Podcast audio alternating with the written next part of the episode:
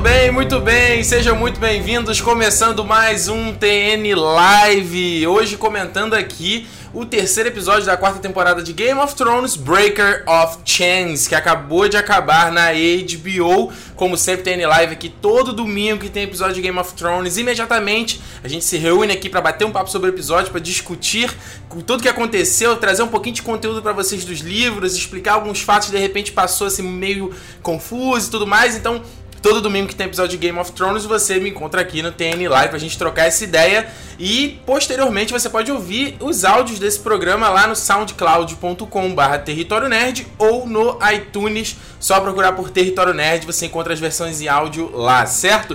Para quem não me conhece, para quem tá chegando agora a primeira vez, eu sou Ricardo Rente. Vamos aqui comentar esse terceiro, esse terceiro episódio e eu quero que vocês já deixem nos comentários aí o que, que vocês acharam do episódio, o que, que vocês gostariam de saber um pouco mais de tudo o que, que rolou pra gente bater aqui aquele papo, nesse, nesse nosso papo semanal aqui sobre Game of Thrones, não é verdade? Olha só, deixa eu ver quem já tá online aqui, ó. Michael Gouveia já tá online. O, Mauri, é, o Maurício Rodrigues já tá online também. O Ander, opa, quem mais, quem mais tá aqui? Rodolfo Rodrigues tá online. Então, sejam muito bem-vindos, pessoal. Boa noite para vocês. Vamos comentar. Então, já coloquem nos comentários o que, que vocês acharam desse episódio, o que, que vocês gostariam de saber mais, ok?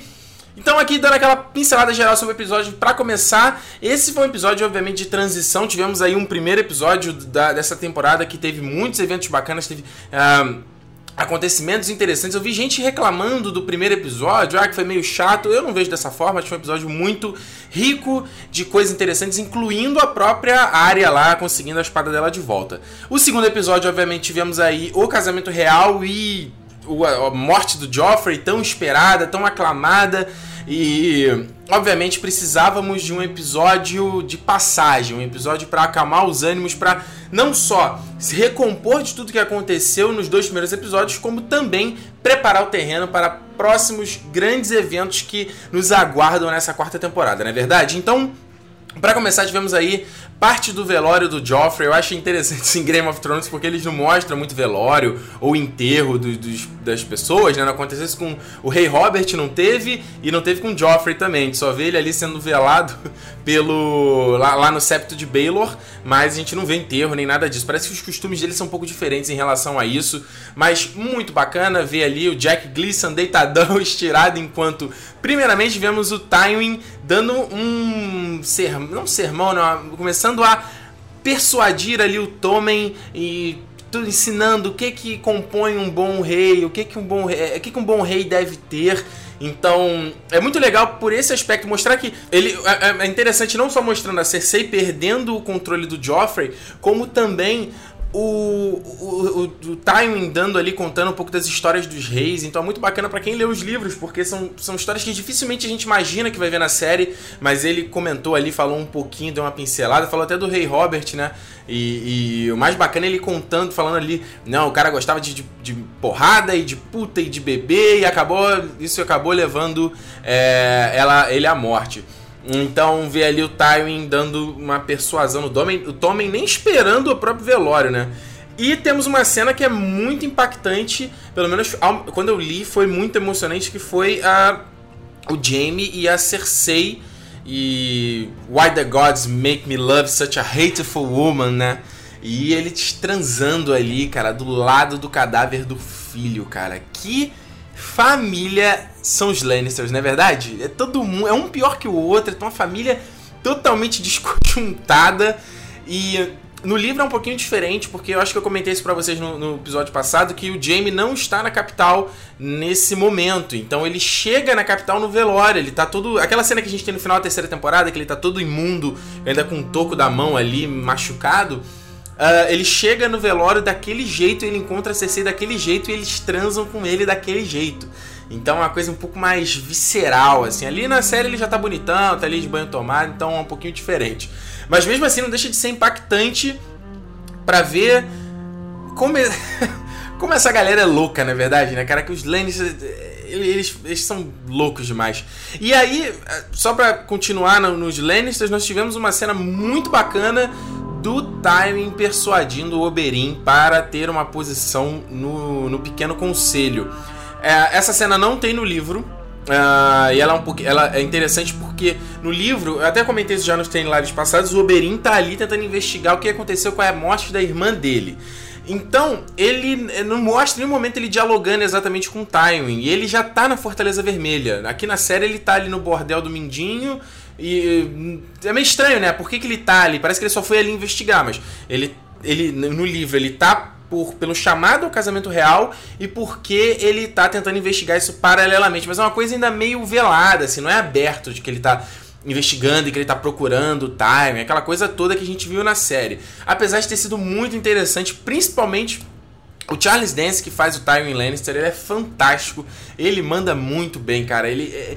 Todas as cenas com eles é um prazer assistir. E é muito legal ele falando: Ah, eu tô aqui na sua frente, eu tô desarmado, e aí? Por que tu não me mata, né? Então é uma, é uma. Até eu falei no live passado, o Oberyn ele não se deixa abater pelo timing, mas ao mesmo tempo eles ficam de igual para igual, né? Eles são uh, duas forças antagônicas poderosas. Então é muito interessante, e principalmente essa cena é, é bacana porque eles estão. Eu não vou dar spoiler, obviamente, do que, que vai acontecer mais à frente, mas eles estão construindo uma, uma virada aí que é, vai ser muito mais impactante do que se eles tivessem seguido o livro by the book, assim, certo? Então eles estão. Essa coisa do. Ah, nós precisamos trazer Dorne pro nosso lado, porque tem a Daenerys. É legal ele ter citado a Daenerys e mostrar que eles não, ele não tá cagando e andando pro fato dela que ela tem três dragões. E ao mesmo tempo colocar ele no pequeno conselho, acreditando que o Oberyn vai fazer tudo o que ele quer, que é obviamente depor contra o Tyrion para que o Tyrion seja decapitado e seja julgado como condenado. É, no livro isso é um pouquinho diferente. O, o Oberyn já está no Conselho Real. Ele tem uma posição no Conselho, no Pequeno Conselho, é parte do acordo que o Tyrion faz com Dorne. E ele, ele não tem muito esse acordo ali dele com o Tywin, não tem diálogo dele com o Tywin, como eu já falei. E como ele citou, como Tywin cita no episódio, Dorne foi o único reino que não se ajoelhou pro, pro Aegon, conquistador. Eles foram um reino que conseguiram resistir, porque eles ficam no deserto, então provavelmente eh, os dragões não conseguiram, não foram tão bem sucedidos assim em derrotar os Dornenses. Então, os Dornenses, eles, eles fizeram um acordo com os Targaryen. Eles, ó, a gente se submete, você se torna o rei aqui de Westeros, mas vocês não nos conquistam. Mas vocês, você, a gente faz um acordo aqui com vocês. Até faz parte do lema deles que é Unbroken, Unbound, alguma coisa dessa. Então muito bacana também toda essa construção. Uh, além disso, tivemos Área e Cão de Caça, também uma, um, um, momento que a gente não tem no livro, mas é interessante para a construção também da jornada da Área e do, do Cão de Caça nessa temporada, principalmente para ver essa, essa um, é porque eles começam muito se, se, odiando desde a primeira temporada, por ele ter matado o Micah, é, que é lá o Butcher's Boy, né, que ele até fala. E aí agora eles têm, eles têm essa. Esse, eles viram esse casal, né, meio esquisito, onde ele é todo bruto e ela meio que tá com ele ali, eles trocam uh, umas confidências, ela conta um pouco sobre ela, ela, ele conta um pouco sobre ele, e vê que isso tudo se perde porque o cara rouba a prata lá do camponês, como já era de se esperar, e a área fica sem saber lidar, né? Apesar de que, se você parar pra pensar, o cão de caça tem razão. Essa galera não tem como se defender, o inverno tá chegando, tem um bando de saqueadores, esses caras vão morrer mais cedo ou mais tarde, então deixa pra mim que eu vou, fazer, vou usar melhor essa prata do que esse camponês aqui. Não tô justificando ele ter matado o camponês, tá? Mas, mesmo assim, é justificável, né? Um, tivemos aí, deixa eu, dar, deixa eu dar uma olhada aqui nos comentários também antes de uh, seguir aqui. Olha só, Uh, Vitor Queiroz, último episódio. A Daenerys sabe como conquistar. Sim, falarei da Daenerys no final aqui do live. Matheus Mendes, como eu li o livro há um tempão, não lembro muito bem, mas parece que foi bem fiel. Eu só, só estou achando o Tyrion, o timing meio baitola. O do livro é muito mais fodão. Matheus, eu também eu também acho, não baitola, mas eu acho que o Charles Dance, eu, novamente, eu acho ele fantástico no papel. Eu não consigo imaginar outro ator fazendo o timing, mas eu acho que ele faz um timing muito sorridente, sabe? Muito. Uh, eu não sei, o timing do livro, como ele é descrito, ele é descrito como um cara duro, como um cara frio, um cara implacável. Eu acho que o da série ele parece um pouco. Ele tem uns momentos que você até sente uma leve doçura, né? Uma leve ternura, como ele falando com o Tommen. Então é. É um pouco discutível, mas tudo bem, né? Não vamos ficar também nessa. pegando ali brabo nesse negócio. Gabriel Nascimento, fala Gabriel. Arya e o Cão de Caça. A relação deles está bem legal, ainda servindo de alívio cômico para a série de uma forma leve até. Concordo, concordo, cara. Game of Thrones não é uma série que tem muito alívio cômico, né? E eles, esses dois, eles estão dando um, servindo um pouco para deixar as coisas um pouquinho mais leves, apesar de ser difícil pelo clima da série. Uh, esse momento que a gente tá passando na série vai ficar pior, assim. Uh, o que me incomoda só é a área muito felizinha, muito sorrindo. Tipo, cara, você acabou de perder teu irmão e tua mãe, a maioria dos Stark e, e dos, do, do, das famílias vassalas dos Stark morreram, então né, acho que você deveria estar mais deprimida, mais sombria. Eu, eu gostaria de ver mais isso. Mas a Maisie Williams, que faz a, a área, ela tá mandando muito bem também. Até o cara que faz o, o Cão de Caça, não lembro o nome dele. Também gostei muito do, da atuação dos dois nesse episódio. Cleiton Pereira, o melhor do episódio foi a área e o cão de caça. Podrick, Tyrion e todas as cenas com timing. Sim, cara, a cena do Podrick com Tyrion foi muito legal. Essa cena não tem no livro, eu não lembro de ter no livro. Mas é muito interessante porque, como vocês já puderam, acredito, supor, o Tyrion não vai ter muitos aliados nesse julgamento. Vai, vai, apesar do Tyrion ser um cara que fez coisas positivas no seu, no seu período como mão do rei ele acaba. Ele, ele, é um, ele, tem uma boca grande, né? Ele acaba falando demais, ele acaba sendo audacioso demais, e isso, obviamente, faz ele pagar, né? Ele paga pela boca depois. Tanto que um ponto da Cersei achar que ele é o assassino do Joffrey foi justamente uma ameaça branca que ele fez a ela na terceira, segunda temporada. Segunda temporada, se eu não tô enganado, quando ela acha que capturou a puta dele. Ela captura o Ross achando que é a puta do Tyrion. Tyrion faz de conta que é realmente e fala: Eu vou me vingar por isso e vou fazer você. Quando você se sentir alegre, eu vou fazer essas, essa alegria se tornar cinzas na tua boca. Então, tá aí, né? Eles sempre tiveram essas ameaças, assim, meio é, indiretas. Até naquele momento que ele, ela. Eles estão mandando a Micela pra Dorne na segunda temporada também, acho que é o episódio 5 da segunda temporada. Também tem uma coisa dessa, ela fala, ah, eu vou fazer você pagar por isso. Então o Tyrion tá meio que pagando tudo que ele. essa boca grande dele. E o Podrick Payne, cara, é muito interessante porque ele é um personagem que. Ele começa super pequeno, né, cara? Ele é um escudeiro e aí no primeiro momento ele salva o Tyrion, assassinando aquele cara lá que queria ia matar o Tyrion. E aí ele se torna um escudeiro e vai ganhando mais importância, mais papel. Não vou contar para vocês o que vai acontecer com o Podrick, mas eu gostei muito dessa cena, gostei muito de mostrar a, a fidelidade dele, a postura dele em relação ao Tyrion. E o Tyrion, obviamente, falando: Você não vai morrer por mim. Então, foi legal, foi bem, bem legal mesmo. Aliás, falando em Podrick Payne, vou dar aqui rapidinho um, um, um uma curiosidade para vocês, um fun fact que eu não comentei no episódio passado, como vocês podem ver, o Podrick Payne, ele é da família dos Payne e outro cara que é dessa família é o Eileen Payne, que é o carrasco do, do castelo, que foi o cara que cortou a cabeça do Ned Stark. Se você voltar lá na primeira temporada, eles falam do Eileen Payne, fala que ele não tem língua porque ele uma vez falou próximo ao Rei Louco que o, quem comandava o reino era o Tywin e não o Rei Louco e ele mandou cortar a língua do Eileen Payne. Ele, Willing, ele teria uma participação nessa, nessa quarta temporada, porque é ele o cara que treina com o Jamie. O Jamie uh, usa, chama ele para treiná-lo porque ele é um cara que não sabe ler, não sabe escrever e não fala. Então ele é o cara perfeito pro treinamento, que ninguém vai saber disso. Só aí você fala, pô, mas por que, que eu, tinha o William Payne e botaram o pódio que é o pódio o Bron, que é um mercenário e que realmente pode abrir a boca para todo mundo? Cara, o que acontece é o seguinte, o ator que faz, que fez o William Payne, que é o Wilco Johnson, que uh, o cara tá com câncer terminal, cara. E, na verdade, segundo os prognósticos dos médicos, o cara já deveria até ter falecido pela altura do campeonato. Assim, ele teve esse, esse diagnóstico no começo do ano passado. Um, e o cara é muito, é muito louco, porque esse, esse cara é um dos grandes é, da banda chamada é, Doctor, como é? Doctor Feel Good, era uma banda de punk rock inglesa, cara, que fez um mega sucesso nos anos 70, um grande expoente do, do punk rock inglês. E o cara decidiu pegar esses últimos momentos de vida dele para fazer uma turnê de despedida e depois disso ele ia ficar recluso na casa dele e ia escrever um último CD até quanto ele tivesse forças. Então é muito. Eh, achei bacana essa atitude dele. Então é por isso que ele não tá nessa, não, não tá nessa temporada. Ah, ó, Ricardo, eles poderiam ter contratado outro ator, né? A série faz isso pra caramba, escala um monte de ator diferente pros personagens. Poderia, mas é mais um ator, né? E a gente tem o Bron, que é um personagem legal, e então, enfim, é justificável. Mas fica aí então a curiosidade para vocês.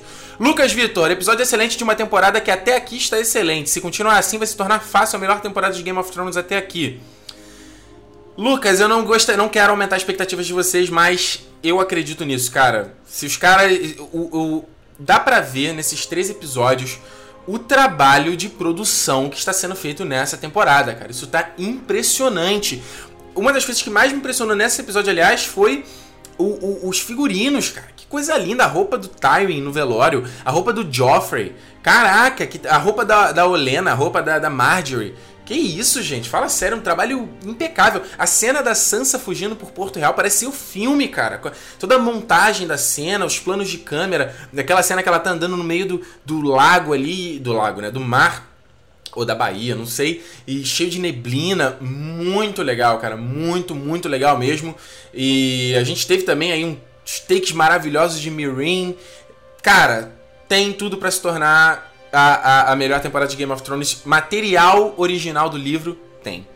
Uh, Arthur Fonseca, gostei da cena do Podrick com tiro, não me lembro de ter tanta importância no livro. Sim, bom, como eu já falei aqui, eles deram uma, essa ceninha para gerar um drama mais à frente. frente. A jornada do Podrick nessa temporada não vai terminar aí, vai, vai pra um caminho bem, bem bacana. Gabriel Coimbra, e, e, a Sansa com o Mindinho? Não confio nesse maluco. Não é para confiar. Como ele bem fala pro Ned Stark lá na primeira temporada, Desconfiar de mim foi a atitude mais sábia que você teve desde que você desembarcou. E sim, cara, Porto Real é um local de ninhos e cobras. Aliás, era o grande temor do Ned Stark, tanto que ele não queria se tornar mão do rei por essa conta, porque ele é um cara tão prático, ele não gosta desses esquemas, esse ninho de cobras, e de fato é um ninho de cobras. E o Peter Baelish, cara, nem no livro a gente sabe quais são as intenções desse sujeito, cara, porque ele não dá para saber, não vou contar também o que que acontece, mas tá, tá, é, é, assim que acontece no livro, o Sordontos tira a Sansa lá do, do Red Keep e ele vai levá-la para um outro lugar aí que eu não vou dar spoiler para vocês. Diego Natan, que mania que os produtores de filmes e séries têm de fazer os, os, os, personagens gritarem fogo quando não existem armas de fogo. O que na cabeça de uma pessoa levaria a associar uma flecha ou uma pedra a fogo? Imagina se um artilheiro de repente não entende a ordem tipo fogo? Onde? Era melhor dizer disparar ou qualquer termo desses. É verdade, Nathan, você tem razão. Aliás, como é que você reparou nisso, né? Mas de repente, o, o, lance do Fire tem alguma origem aí de guerras passadas, não necessariamente associada à arma de fogo, né? Será que os caras já falavam isso em guerras antes de existir a pólvora? Quem sabe? Mas é legal, é legal ver. Fire! Carlos Chia. Mas o cão de caça não matou o camponês, não, só roubou, que de qualquer maneira não é uma coisa boa. Sim, cara, o cão de caça não roubou, mas deu ali uma pedrada na cabeça do cara, que ele deu um socão, né? Não sei o que, que foi. E roubou a prata do maluco, né? Ele sem prata não é nada. Aliás, o camponês foi meio mané de ter falado, ah, a gente tem prata. Porra, pelo amor de Deus, cara. Naquele momento que ele falou esse quilo ali, já ia rodar, né? Matheus Mendes, pode crer, Ricardo, ele parece muito sarcástico, muito mais sarcástico e inflexível. Isso, timing visão a qual o livro passa. Como tu disse, ele acaba sorrindo às vezes, mas isso só torna a nota do personagem nota .7 de 10, ao invés de 10. Nada que atrapalhe o enredo. Concordo. Aliás, Matheus, eu não sei se isso tira ponto do personagem do Tywin, porque são visões diferentes, né, cara? São interpretações diferentes dos personagens, dos acontecimentos. O Game of Thrones, ele não tem obrigação de ser 100% fiel ao, às crônicas de Gelo e Fogo, né, os livros. Eles são baseados, né? Então, Acho que vale uma nova interpretação e a, a, o que, que o D.B. Wise e o David Benioff têm feito nessa temporada. Nessa temporada não, na série como um todo, eles adaptam certas coisas que funcionam melhor na tela. São caras que têm experiência com, com produção audiovisual, então funciona, né, cara? É a mesma coisa que você considerar, por exemplo, a Melisandre no livro, ela tem olho, ver, olho vermelho. E aí a gente vai botar isso na série? Isso não vai funcionar. Na série ela tem o olho azul. Aliás, falando em Melisandre, bacana mostrar ali o diálogo rapidinho do do Stannis com o Sordavos. Eu adoro o Sordavos, cara. Eu adoro o, o Liam Cunningham, ele acho que ele manda Liam Cunningham. Eu acho que ele manda muito bem como o Davos. Eu gosto muito do, do ator, assim. Aliás, quando ele, ele, veio aqui no Rio, de, no Rio de Janeiro, não, ele veio aqui no Brasil ano passado pra exposição do Game of Thrones. Porra, seria incrível conhecê-lo. Eu gosto muito do ator. E eu acho que eu gosto do Davos, cara. Eu acho o Davos um personagem muito legal porque ele é um um merda, assim. Tipo, ele é, porra, ele é um cara que nasceu na Baixada das Pulgas e não. Foi, virou contrabandista e o cara virou mão do rei. E tipo assim, considerando que ele é rei, o Stannis é rei por direito. Então. é um cara que vai crescendo, né? Ele vai crescendo ali aos poucos, é um cara que apesar de ser um contrabandista, ele tem uns certos valores, assim. Então eu gosto muito de Sordavos. E foi muito legal o diálogo nessa cena porque ele confrontou os tênis, cara. E aí, tipo, ah, então é, é, você pode é, fazer feitiçaria e usar a porra dessas magias aí da Melisandre, mas a gente não pode contratar mercenário? É tipo assim, é, tem uma honra aí, mas ela é uma honra peronomútil, né? Tipo assim, é quando é conveniente.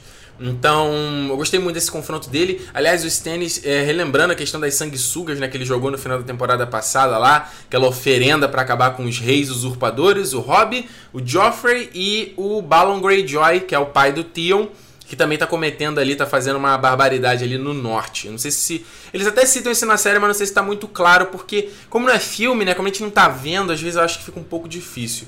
Então é bacana e principalmente.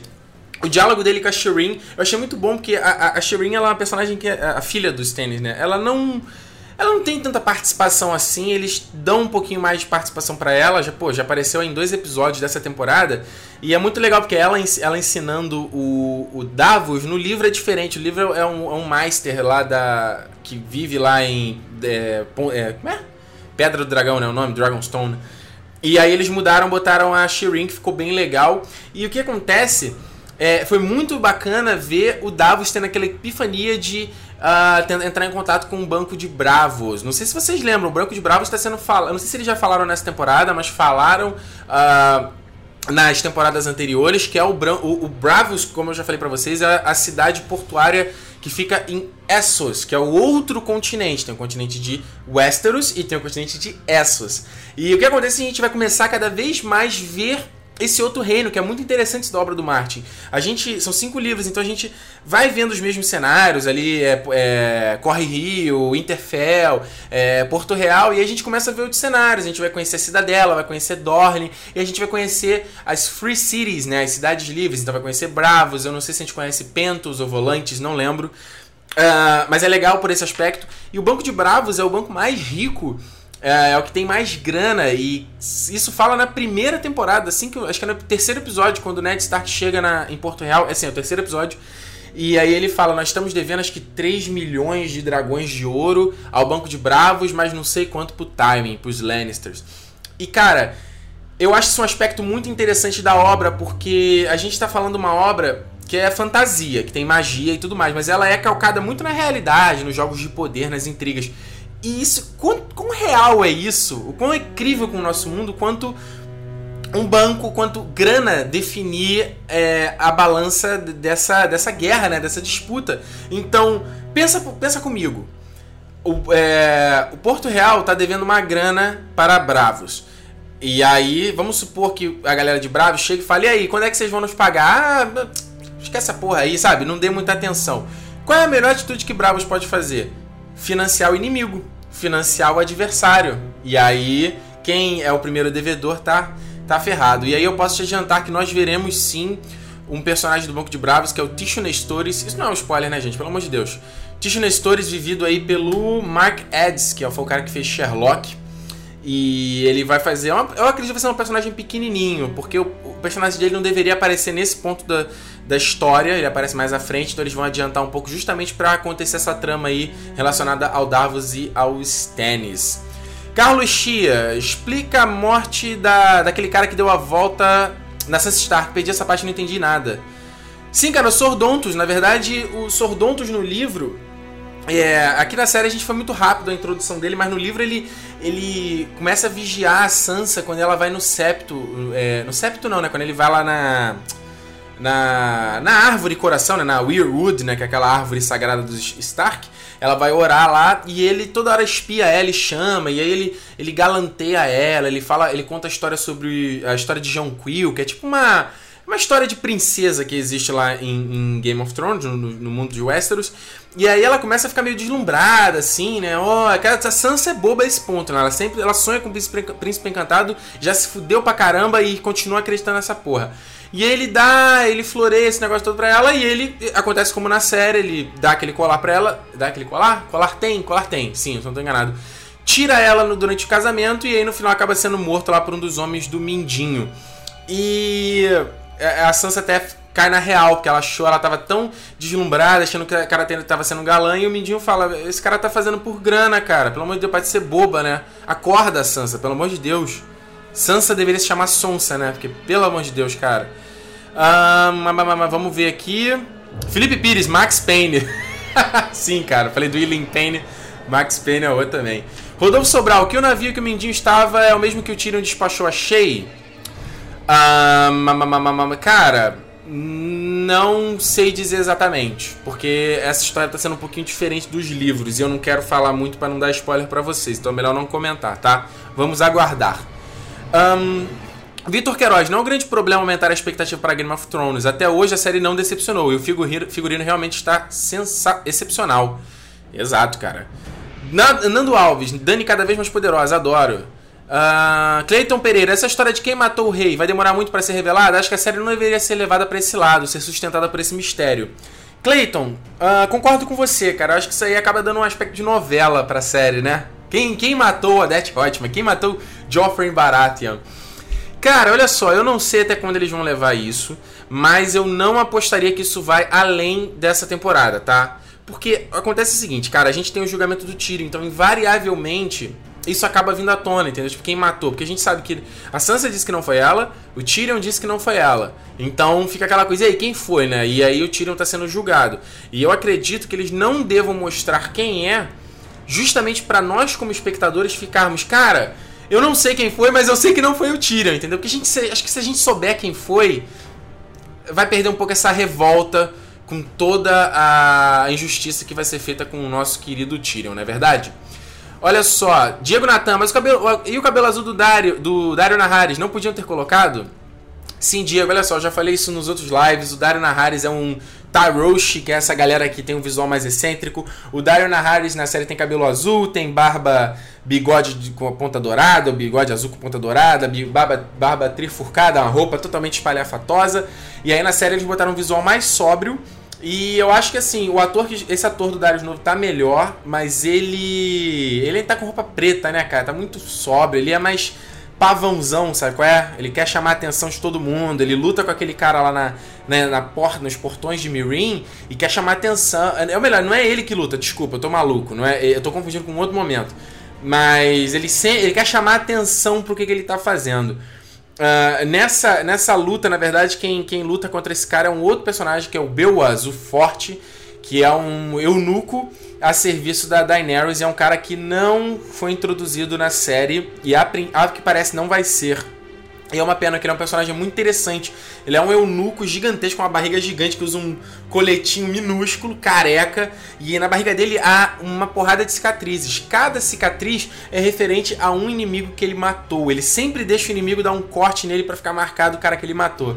Então esse, esse camarada que ele mata lá nos portões de Mirin é isso também. O cara faz um corte ele mata o maluco de um jeito bizarro. Acho que ele, acho que ele caga depois, ele abaixa a calça e caga lá, não, não mija como o Dario fez. Mas ficou muito bom na série também, cara. Finalmente mostrou o Dario sendo esse pavão que eu tô falando pra vocês. O cara lá, o outro maluco cheio de né, espalhafatoso, com a lança, etc. O cavalo ele pega a adaga, beija e tchau! Manda ver, é muito foda. Aliás, devia mostrar na série, isso eu vi na exposição do Game of Thrones, a, o araque dele, né, que é aquela espada do traque, aquela espada curva, tem uma mulher, ela, a ponta dela é esculpida com uma mulher nua. Então eles podiam mostrar isso na série, ia ficar bem bacana.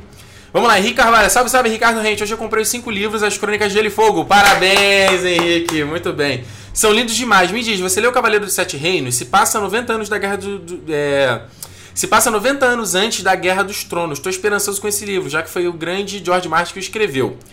Sim, cara, olha só. O Cavaleiro dos Sete Reinos foi um livro que a editora Leia lançou aqui no Brasil.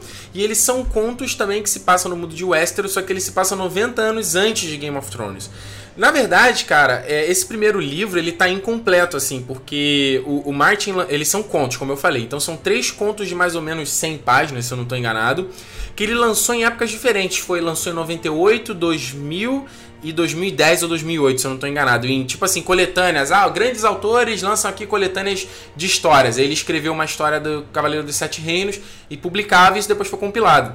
Eu digo que está incompleto porque o próprio Martin já disse que tem mais história do, do para escrever sobre esse. A história se conta a história do, do cavaleiro do Sor Duncan, o Alto e do Egg.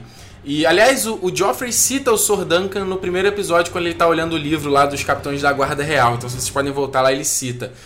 E o Egg, ele é, ele se torna rei depois. Então é muito legal, uma história levinha, bem bacana. Eu li rapidinho também, vale a pena. E, mas como eu falei, tá incompleto, tem outra história. O Martin tem um monte de coisa para escrever, ele só arruma sarna pra se coçar, mas tudo bem. Ele disse, prometeu que deve lançar um capítulo agora esse mais um conto esse ano. Vamos esperar. Vale a pena sim, cara. Parabéns pelo livro. Os livros do Game of Thrones requerem muita disposição, porque são muito longos, eu entendo. Mas, meu querido, vale a pena, cara. A jornada é muito foda. Uh, Matheus Mendes, algo que não pode passar batido. batido. Que esculacho foi o Kylie do campeão da Daenerys, né? Flawless victories pra cima do Michel. Boa, Matheus. Sim, muito foda, cara. Muito, muito foda. E como eu falei, deu, deu pra mostrar eu, eu gostei primeiro da relação da Daenerys com o, o. Como é que é o nome dele, gente? Meu Deus do céu. O. Caraca, o Calice! Ah, esqueci o nome dele, o Mormon, o Jorah Mormon. E ela falando, cara, você é o meu. tá desde o começo, você é o meu conselheiro, você não. Eu não posso ficar sem você aqui. Foi fofinho, né? Porque o cara ama tanto ela, ela ficar esculachando, preferindo o Dario. E também o Sor Barristan, o, o Grey Worm lá, o Verme Cinzento. Então, muito bacana, cara. A Daenerys tá cheia de marra, isso sim. Eu acho que assim. Uh, eu acho interessante essa postura da Daenerys, ela ter marra, ela falar, ela tomar a posição de, de conquistadora, né, cara? E de Targa Targaryen. Pô, os Targaryens são isso, eles são conquistadores do. Porra, o Aegon, que é o descendente dela, conquistou. fez os sete reinos se ajoelharem, cara. Então, é legal ver a Daenerys. Gente, pega o primeiro episódio de Game of Thrones, né? Daenerys sendo vendida como escrava, totalmente inocente. Olha o que, ela se tornou agora. Muito legal essa jornada. A jornada que eu tô gostando até mais do que na, no livro. No livro eu não sou tão fã da Daenerys assim, da, da trama dela, apesar de ser interessante também. E eu acho que, é, como eu falei, foi um episódio de passagem. Eu achei que já tivesse ter alguma guerra aí, mas isso vai ficar mais pra frente. E, mas foi muito legal elas mandar as catapultas ali com as correntes dos libertos, cara. Porque isso daí vai gerar é uma semente para gerar uma rebelião dentro de Meereen. Muito foda e achei muito legal a caracterização dos senhores de Meereen, né? O figurino deles diferentes, aqueles, aquela, é, os anéis, é, aquelas argolas prendendo as roupas. É muito legal porque no livro é meio. Eu não consegui imaginar isso direito, as roupas presas por argolas, os caras com, com coisas na cara, muito bacana. E aliás, uh, nessa cena ali que aparece os soldados, muitos momentos eles filmam, eles, focaram em um dos senhores ali de Mirin, que é o Rizdar, Rizdar Zolorak, eu acho que esse é o nome dele, tô, mas é Rizdar alguma coisa. E que é um cara, um moreno, meio de Black, Black Power, assim, um pouco de barbinha. Ele vai ter um papel bacana aí nessa temporada também. Quer dizer, não sei nessa temporada, mas ele vai ter um papel bacana. Um, e aí o lance, o lance é. Vai. Você vai dar merda, né? Não sei se vocês viram já o preview do episódio, jogou as correntes, cara. É.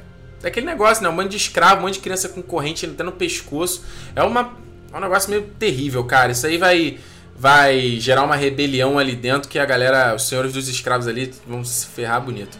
Gabriel Nascimento, cena foda aquela dos Wildlings. Pegou de surpresa, foi bem rápido e cruel. Algo me diz que aquele garoto que sobreviveu vai ter um papel crucial no fim da temporada. Pô, Gabriel, gostei muito também, cara. Achei legal o ataque deles no vilarejo ali. E para mostrar realmente quem são os selvagens, eles atacam, eles saqueiam, é tipo a lei do mais forte. E não é nada muito diferente do que muitos grupos de, de guerreiros que são jurados, de cavaleiros que são jurados às casas fazem, né? Você vê, então o que, que difere um selvagem de um não selvagem? E eu gostei porque eles estão eles desenvolvendo um pouco esses, os Ten, né? Eu até falei no, no. Não sei se foi no, foi no primeiro Ten Live da, do primeiro episódio. Eles estão desenvolvendo essa coisa dos tem ali os que são os canibais e tal. Eu, eu comentei, falei um pouco sobre eles no primeiro live, eu sugiro você lá assistir. E falando lá que eles, mostrando que eles são canibais. Aliás, eu gostei muito da cena toda ali do, da muralha, entendeu? Deles discutindo. Eu acho que a, a direção ficou muito bacana, sabe? Uma coisa muito. É... Parece filme, cara. É o que eu tô falando, parece série, sabe? Parece filme mesmo. E. Eu não sei você, gente, mas. É a gente tá, tem que assistir uma, um produto, seja ele fantasioso, que se passe no espaço, que se passe em outros mundos, mas o, eu acho que o que ele faz a gente gostar da obra é a questão da aplicabilidade. Então, se a gente está vendo uma série que não tem nada a ver com o nosso mundo, acho meio difícil a gente comprar a ideia de algumas coisas, ou uh, abraçar, ou defender algum personagem, sabe? Comprar a briga de um personagem. E tem que ter aplicabilidade com o nosso mundo. E isso que eu mais gosto de Game of Thrones, porque, incluindo nos livros, ele tem uma aplicabilidade muito grande com o nosso mundo. Ele é um mundo medieval, é em outro mundo, é em outro continente, tem fantasia, tem dragões, tem. Mas as discussões, as tramas, os, as negociações é muito real com o nosso mundo.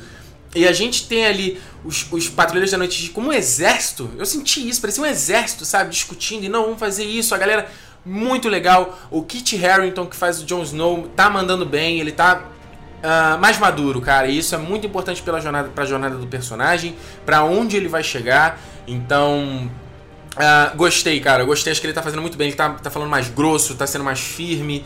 Muito, muito foda, cara. Muito, muito foda.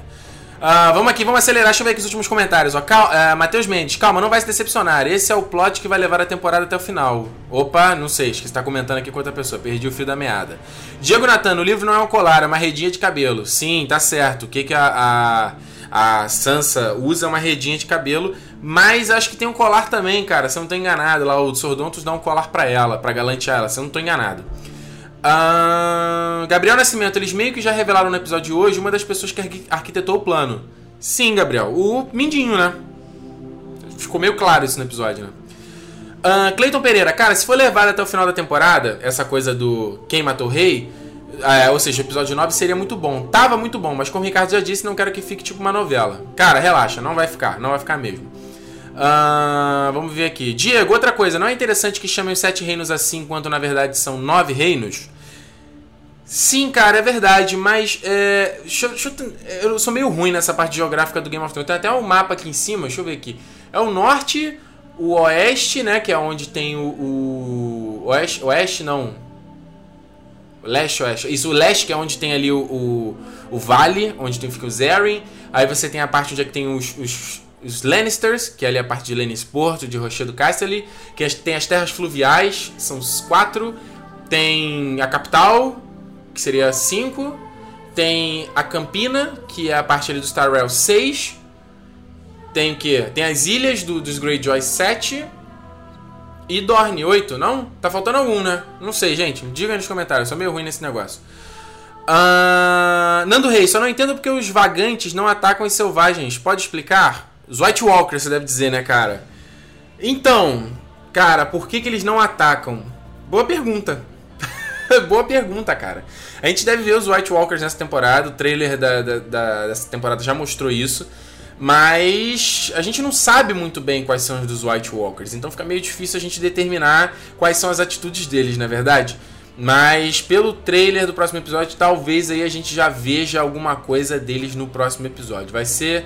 Um, Vai ser bacana, vai ser bacana, certo? Acho que foi isso, né, gente? A gente falou tudo aqui desse episódio. Se vocês tiverem mais alguma dúvida, vocês podem deixar aqui nos comentários. Podem deixar também depois que a gente já termina o live. Eu comento, escrevo, respondo para vocês sem problema nenhum. Peço só que não coloque, não coloque spoilers, cara. Olha, episódio passado, que saco foi essa porcaria de spoiler. Eu avisei no Facebook, avisei no Twitter, saia da internet se você não leu o livro, se você não tem DBO, porque você vai tomar spoiler que eu sabia da morte do Joffrey, sabia que todo mundo ia querer comentar, mas eu vi muita gente puta, vi muitos amigos revoltados. Uh, galera, eu digo assim, é, tem gente que não tem intenção de dar spoiler, mas tá empolgado, quer comentar, igual um, igual um evento, né? É um evento. E eu sei que tem gente que faz de sacanagem mesmo, que posta foto, quer aparecer, quer mostrar que sabe, eu sei disso. Cara, é, é foda, assim. A única coisa que eu posso dizer é, não, não se você não tem Game HBO, eu sei, não é o caso de vocês aqui, porque você obviamente já tem, porque estão assistindo live ao vivo. Não tem HBO, não lê os livros, fica fora da internet até assistir, cara, não custa nada, não espera a atitude do próximo de ter consciência, simplesmente a gente se policia, não é verdade? Uh, Diego Natan falou aqui, ó, que eu esqueci das Terras da Tempestade. Sim, que é onde tem a Ponta Tempestade, que, era, que é o castelo dos Baratheon. Esqueci. Uh, galera, olha só, quero dar um recado pra vocês. Lá no soundcloud.com você vai encontrar o Nerd Station, podcast do Território Nerd. Saiu sexta-feira agora falando sobre Capitão América. Nós falamos sobre o filme, foi bem legal o papo. Então recomendo você entrar aí e assistir, seguir o perfil do Território Nerd no SoundCloud ou adicioná-lo uh, através do iTunes. Lá no SoundCloud você tem até o feed para ele, então você pode assinar no teu celular, pode adicionar em quem, qualquer lugar que você quiser, cara. Mas quem tiver iPhone, iPad, essas coisas, pode adicionar pelo iTunes também, que é um pouco mais fácil para ser sempre atualizado. O papo tá muito bacana, ouve lá. Uh, a Tur Fonseca lembrou aqui, faltou Storm's End. Sim, esqueci. A, a Terras da Tempestade. Uh, Diego Natan, tá certo que na conquista não tinha, é, não tinha terras do, do rei, né? É, do, como é? Terras do rei nem fluviais, mas poxa vida, cabe, uma atualizada pelo menos para oito reinos, né? É, cara, essa coisa fica meio difícil, acho que até para quem acompanha a sua série pela HBO deve ficar uma loucura de confusão, certo? Pessoal, então é isso, olha só, comentamos todos os episódios, deixa eu só ver aqui qual é o nome do próximo episódio do Game of Thrones pra falar pra vocês, que deve, né, semana que vem já. Cara, tá passando rápido, hein, gente? Olha aí, ó, já estamos indo para o quarto episódio, a gente vai piscar, essa temporada vai acabar, gente, vai acabar, ai meu Deus.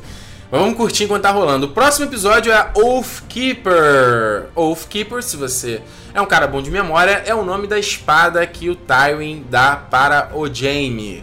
E quem viu o, o trailer do episódio mostra ele pegando lá, segurando a espada. Espada muito bonita. Aliás, eu vi também lá no, na exposição, cara, que espada linda, cara. Muito bem feita, muito bem feita mesmo. Cara, é top a parada.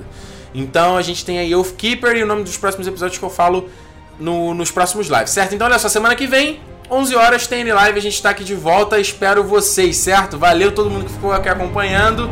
Até lá, tchau!